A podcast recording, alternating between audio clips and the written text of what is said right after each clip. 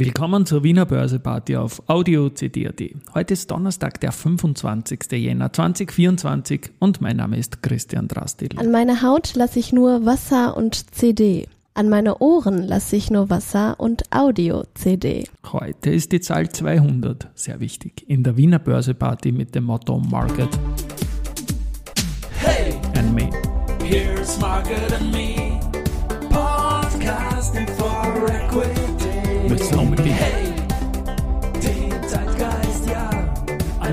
Ja, die Börse als Modethema und die Wiener Börseparty im Jänner, die ist präsentiert vom Wiener Berger und vom Verbund. Ja, und gestern der beste Tag des Jahres bis jetzt und wir sind aktuell auch heute leicht im Plus mit 0,04 Prozent und das bringt uns auf 3432,66 Punkte im ATX. Damit fehlen noch drei Punkte auf den Jahresausgangswert von Ende Dezember 2023.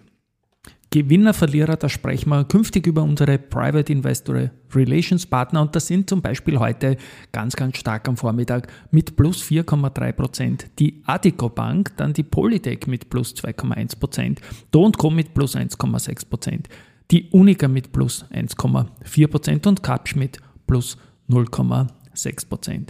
Auf der Verliererseite haben wir die Amag mit minus 2%, Balfinger mit minus 1,9% und Marinomed mit minus 1,7%. Beim Geldumsatz ist es so, dass wir jetzt um 12 Uhr 35, 5,5 Millionen bei der anderen 10, 5,2 bei der ersten und bei der OMV 3,3 Millionen Euro.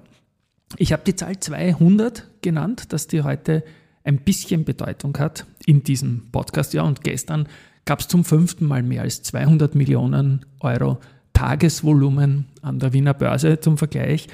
Die SAP hat gestern alleine 1,7 Milliarden gehabt und die größten vier Aktien year to date nach Umsatz kommen kumuliert im Jänner auf jenen Wert, den die SAP gestern gehabt hat. Also da gibt es noch viel aufzuholen für die Wiener Börse. Aufholen wird man das nie können, aber ein bisschen näher rankommen wäre mal nicht schlecht. It's time for the main. So, und der andere 200er, das ist der Main Event, denn die Semperit, die wird heuer 200 Jahre jung. Und das ist natürlich ein Jubiläum, das gefeiert wird. Und die Semperit, die tun das auch. Die haben dazu eine eigene Website gelauncht, www.200.com www.200.semperitgroup.com werde ich auch in den Shownotes verlinken und ebenfalls, weil es ja hier Audio ist, ein Video, das man sich dazu anschauen kann auf dieser Landingpage zum 200er. Das Unternehmen wird äh, eine ganze Menge an, an Aktivitäten setzen zum 200er und interne, externe Sachen machen, Mitarbeiterveranstaltungen, Social-Media-Kampagnen, virtuelle Zeitreisen, Themenschwerpunkte in der Finanzkommunikation und so weiter und so fort. Ja, und proaktiv in, an den Kapitalmarkt wenden, das ist auch ein ganz, ganz großes Thema. Ich freue mich, jetzt ruft gleich jemand an, das ist aber nicht die Semperit, ich rufe dann so, Punkt, Punkt, Punkt. 15 Minuten später nach einem Telefonat, das nichts natürlich mit der Semperit zu tun hat, habe ich keine Ahnung, wo ich mehr war. Aber ich sende direkt weiter, denn 200 Jahre Semperit, das wird uns heuer fast das ganze Jahr begleiten und gerade als historisch interessierter Mensch freue ich mich da sehr darauf.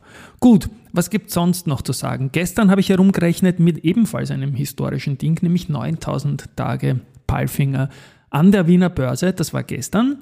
Und da habe ich die Performance in der Sekunde parat gehabt und die Leute haben geschrieben, äh, wieso kannst du das so schnell ausrechnen? Hast du die historischen Kurse?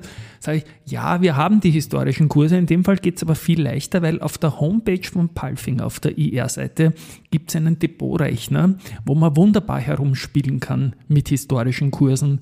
Was wäre, wenn man dann oder damals gekauft hätte und so weiter und so fort. Macht's das mal, werde ich ebenfalls in den Shownotes verlinken, wie auch das Video das Emperit.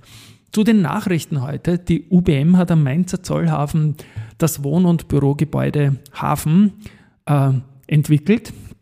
Und da ist jetzt vor kurzem der Spatenstich auch schon erfolgt. Da geht es dann um 44 äh, Eigentumswohnungen.